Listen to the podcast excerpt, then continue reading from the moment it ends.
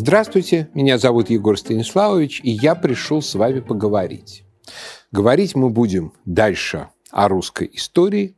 Как я обещал, после предварительных двух э, лекций будет один выпуск одно столетие, и так вплоть до 20-го. Ну, а сейчас, поговорив в прошлый раз о праславянском этапе э, русской истории, мы переходим уже к той эпохе, когда славяне оказались в центре исторического внимания, но еще не создали своего собственного государства. К середине VI века нашей эры, к эпохе великого императора Юстиниана, изнемогшая за предшествующие столетия от варварских нашествий Восточная Римская империя готовилась нанести ответный удар, отвоевать у вандалов Африку, у готов Италию, Испанию. К этому времени империя обнаружила, что на ее северной Дунайской границе этнографическая картина сменилась. Германцы почти все исчезли. От гуннов остались обломки, которые мы сейчас зовем протоболгарами. Зато всюду в огромных количествах живут славяне. Либо воинственные и могущественные телом анты, либо невероятно многочисленные склавины. Ни одного места, ни одной горы, ни одной пещеры, ничего-либо другого на римской земле не осталось неразграбленным. Причем многим местам случалось подвергнуться разграблению не менее пяти раз. Впрочем, об этом и о том, что было совершено медийцами, сарацинами, склавинами, антами и другими варварами мной рассказано в предшествующих книгах. Так жаловался придворный историк Юстиниана Прокопий Кесарийский. Именно в VI веке жившие с разницей в поколении Прокопий Кесарийский и император-военачальник Маврикий, автор стратегикона, оставили яркие характеристики славян. Вот что, например, пишет Прокопий. Эти племена не управляются одним человеком, но издревле живут в народоправстве, и поэтому у них счастье и несчастье в жизни считается делом общим. Живут они в жалких хижинах, на большом расстоянии друг от друга. И все они по, по большей части меняют места жительства. Вступая в битву, большинство из них идет на врагов со щитами и дротиками в руках. Панцири же они никогда не надевают. Иные не носят ни рубашек, ни плащей, а одни только штаны. И в таком виде идут на сражение с врагами. Они очень высокого роста и огромной силы. Цвет кожи волос у них не очень белый. Образ жизни у них грубый, без всяких удобств. Вечно они покрыты грязью. Но по существу они неплохие люди и совсем не злобные. В древности оба эти племени назывались спорами, рассеянными. Думаю, потому что они жили, занимая страну спораден, рассеянно, отдельными поселками. Поэтому-то им и земли приходится занимать много. А вот что говорит о славянах император Маврикий. Племена славян и антов сходны по своему образу жизни, по своим нравам, по своей любви к свободе. Их никоим образом нельзя склонить к рабству или подчинению.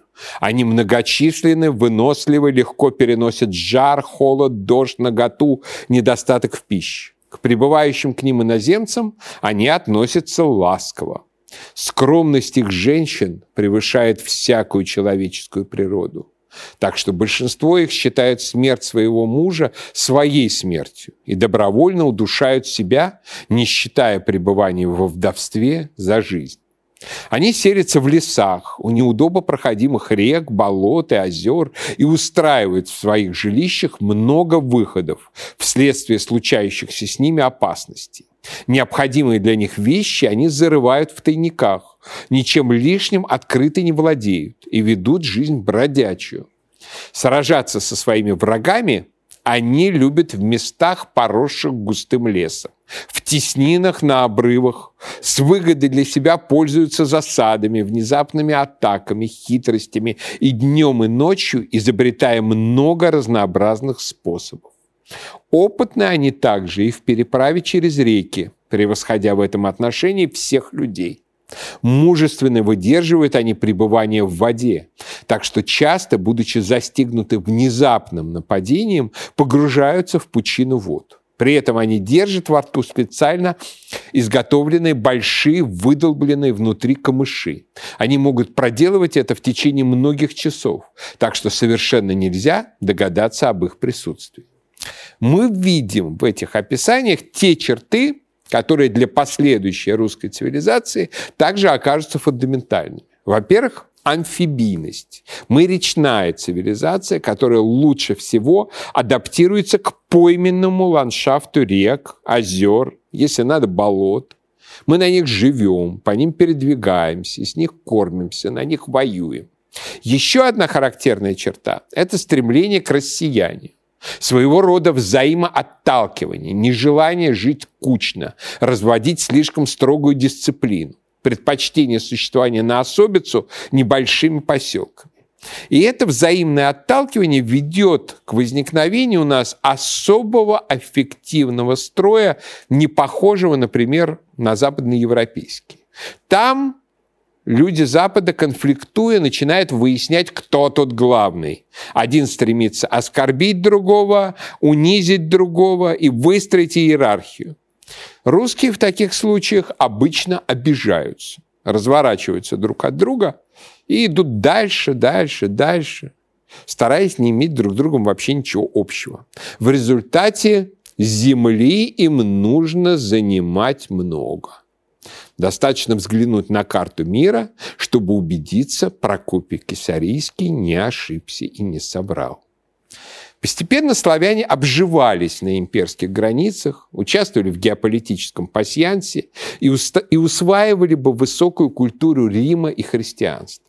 Вполне вероятно, что у славян с империей складывалась та же ситуация, что сложится чуть позже у болгар или у Руси в IX-X веках. Историк Агафий Миринейский упоминает, например, о подвигах Сваруны, склава на имперской службе в войне на Кавказе. Эпитафия святому Мартину Турскому, написанная в 558 году нашей эры, сообщает «Руг, Склав, Нара радуются, что под твоим водительством познали Бога». Одни славяне нападали на империю с целью грабежа, другие, напротив, стремились оформиться к ней на службу. Среди соратников Юстиниана был полководец Хильбудий. Возможно, он был антом, Возможно, его славянское имя было Хвалибут, хотя есть другие версии. Он сражался против варваров и в конечном счете пал в битве со склавинами.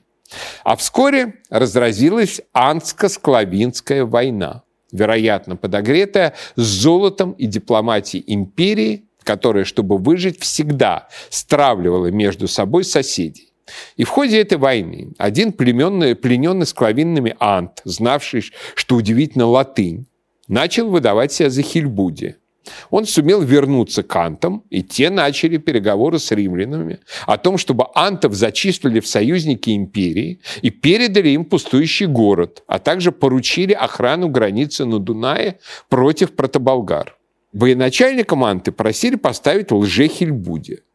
Самозванца, правда, скоро разоблачили, но попытки империи играть на внутриславянских противоречиях продолжались. У антов в это время появляется свой наследственный князь, Мезомер, сын Идаризия, брат Келагаста, о котором говорится, что он приобрел величайшую силу у антов. У склавинов формируется своего рода федерация во главе со своеобразным президентом, Добрятой. В 559 году склавины вместе с протоболгарским племенем Кутригуров под предводительством хана Зарбегана подступили к самым стенам Константинополя. Их пришлось отражать лично великому полководцу Естиниана Велизарию. Наверное, ромеи еще долго маневрировали бы между антами, склавинами, протоболгарами, если бы на границах империи, в облюбованной ранее гуннами Панонии, современной Венгрии, представлявшей крайне западную точку Великой Степи, не появился новый кочевой народ – авары. Это было воевавшее с Китаем монгольское племя жужаний, правители которых приняли титул Каган – равный, по сути, императорскому.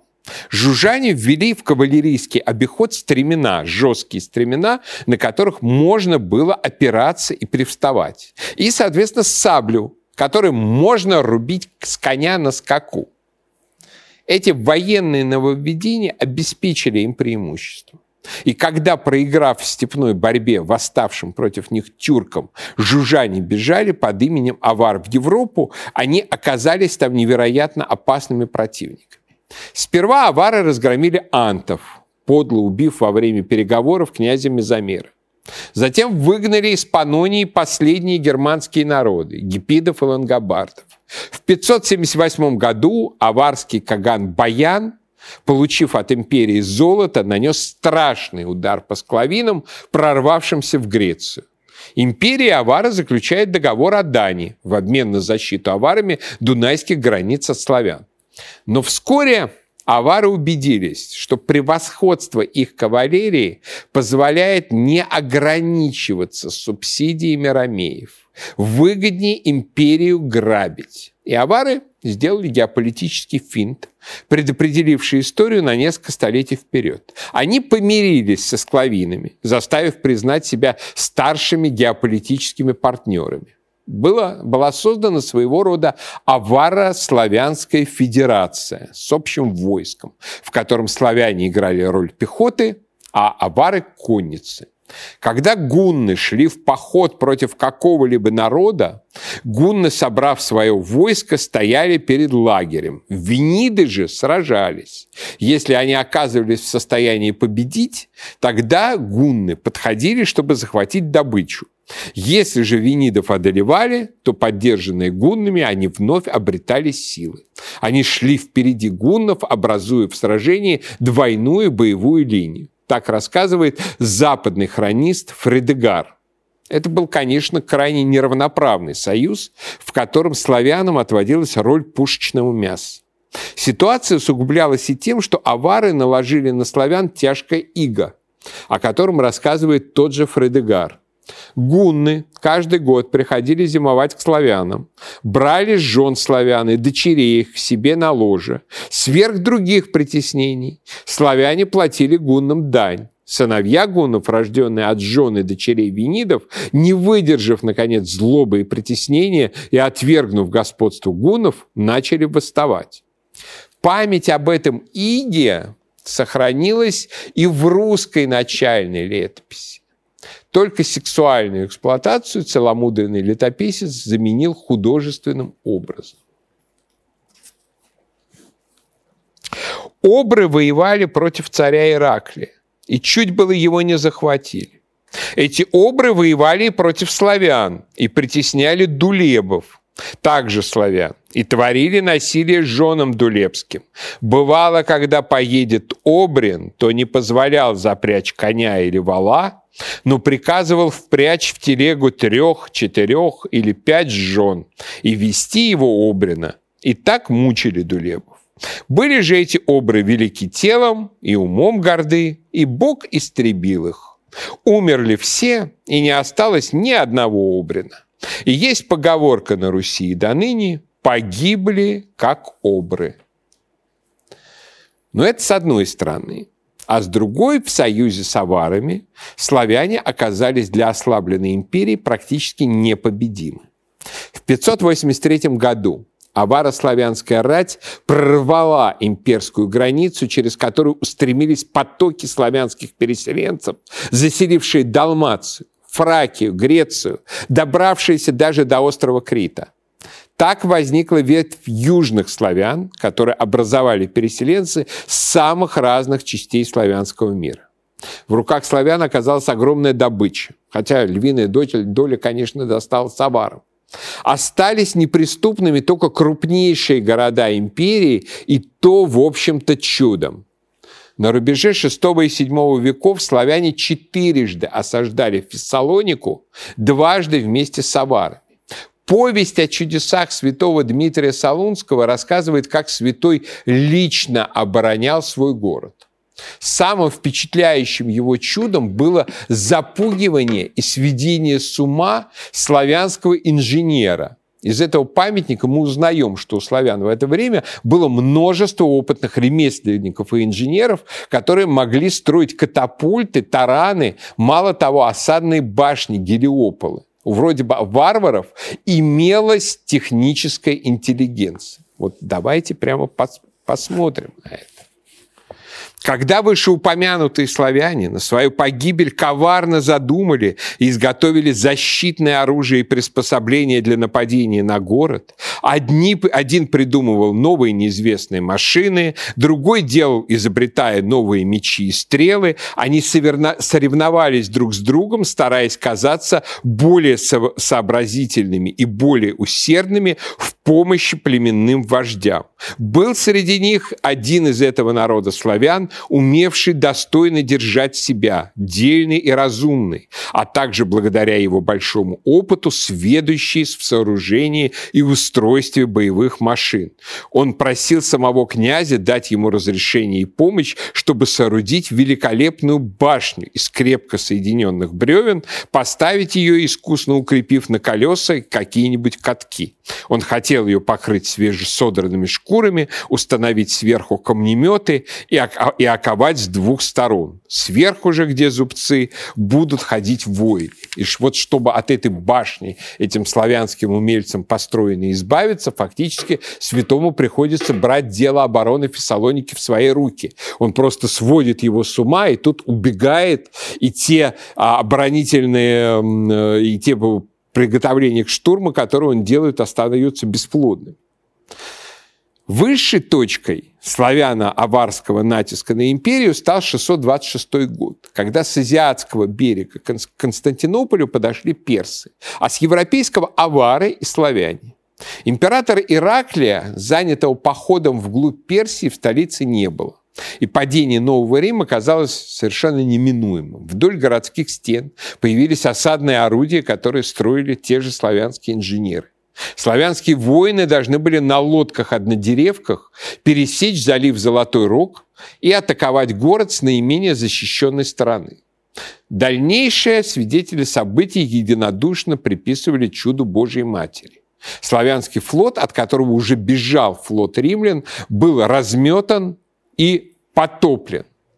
И в результате именно вот эти события послужили поводом для написания как бы знаменитого богослужебного текста православной церкви великого Акафиста и песнопения «Взбранный воеводе победительный». Разъяренный Каган приказал перебить славянских моряков. В ответ на что разгневанные славянские отряды ночью снялись и ушли из-под города. И в результате осада Константинополя провалилась. Аварский каганат после этого поражения начал трещать по швам.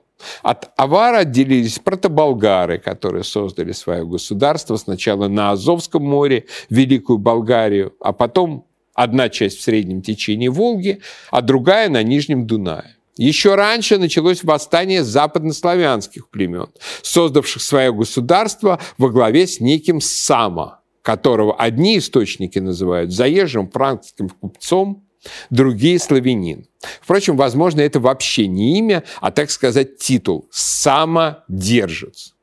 В какой-то момент авары подверглись жестокому разгрому как антов – так и склавинское племя Дулебов, о котором мы уже слышали в летописи. Оно стояло на высоком уровне развития и имело центр на городище Зимна.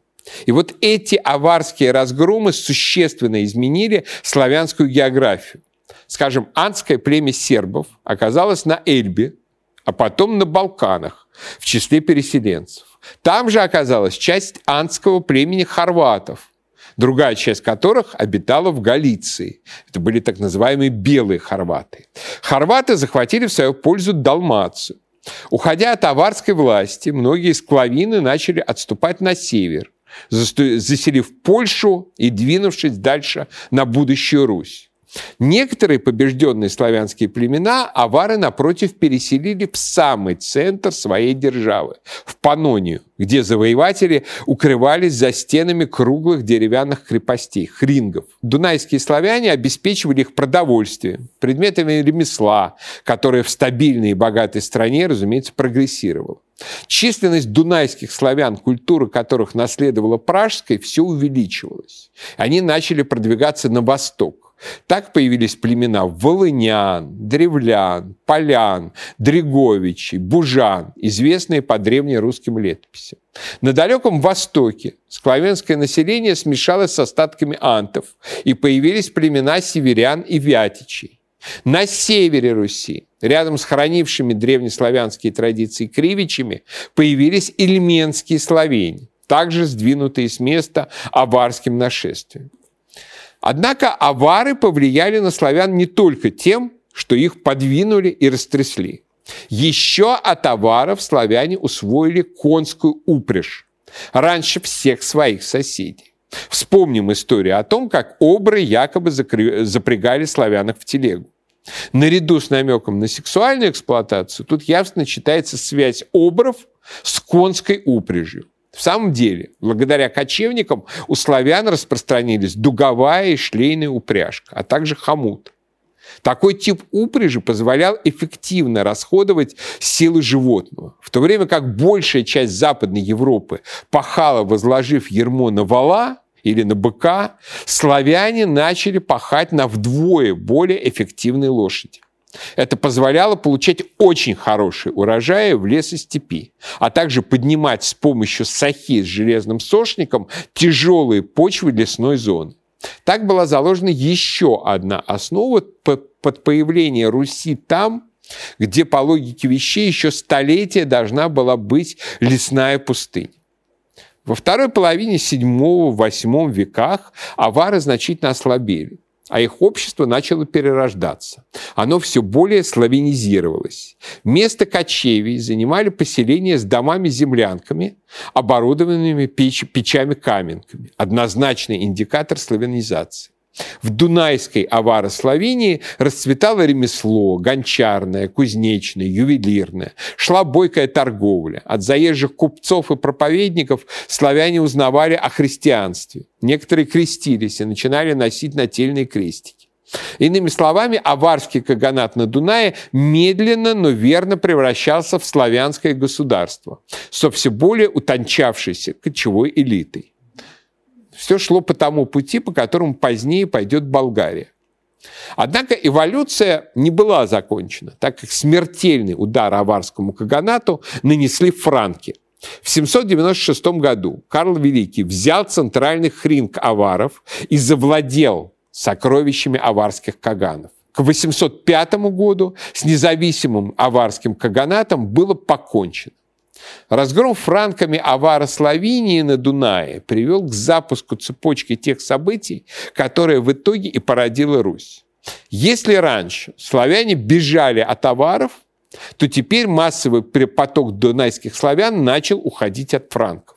В IX веке документы франков именуют еще недавно густонаселенную территорию аварского каганата пустыней.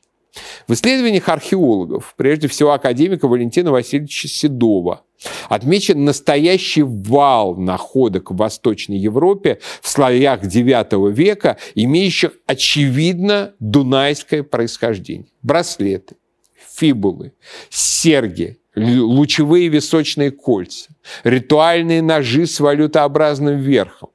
И что особенно интересно, нательные кресты – говорящий о том, что часть переселенцев была уже в той или иной степени христиан. В повести временных лет сохранилась совершенно отчетливая память о том, что славяне переселились на Русь с Дуная. Огромно было и значение Дуная-батюшки в русском фольклоре. Это удивляло историков и археологов, которые точно установили, что прародиной славян Дунай не был. Объяснение этого феномена простое. Так в памяти наших предков закрепился исход с Дуная после гибели Авара Славии.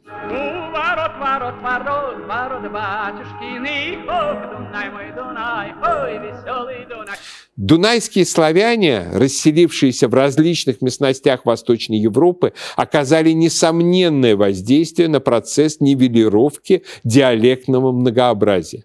Заметный прилив славянского населения из Дунайского региона сыграл существенную роль в консолидации славянского населения восточноевропейской равнины, которая завершилась формированием древнерусской народности, отмечал академик Седов. разноплеменное славянское население русской равнины, пришедшее сюда в разное время, при разных обстоятельствах, внезапно получило собирающие его воедино скрепу высококультурных соплеменников славян, говоривших все на одном диалекте, сложившемся на Дунае. Отсюда такая странность, что в древнерусском языке на огромном пространстве было первоначально не так много диалектных различий между областями. Еще одно замечание Седова. Славянские переселенцы с Дуная были активной массой. Среди них были э, высококвалифицированные ремесленники, горожане, церковные деятели, владевшие грамотой, христиане. А значит, у этих переселенцев был запрос на государство. А государство они мыслили как верховную власть правителя, которого за предшествующие столетия они привыкли называть Каганом. И в самом деле в 839 году к франкскому императору приходят послы от народа Рос, то есть Руси, и сообщают, что у них есть правитель, которого они именуют Каганом этот Каган буквально сводит с ума исследователей, поскольку послы оказались при этом шведами. А наши историки считают, что заимствовать данный, данный титул могли только от хазар, где шведы и где хазары. Но это заблуждение самих исследователей. Каган не хазарский, а аварский титул. Самый привычный для дунайских славян титул верховной власти когда они решили создать свое государство, они и нарекли своего правителя пышным высшим титулом, которым именовали себя, скажем, еще Святой Владимир, Ярослав Мудрый. И, то, и того, и другого называют в некоторых источниках каганами. А вот как в этой комбинации, которая появилась перед императором в Энгельгейме, оказались шведы, об этом и вообще о том, что происходило на Руси в IX веке нашей эры, поговорим в следующий раз. Ну а пока я прощаюсь, но наш разговор не кончен.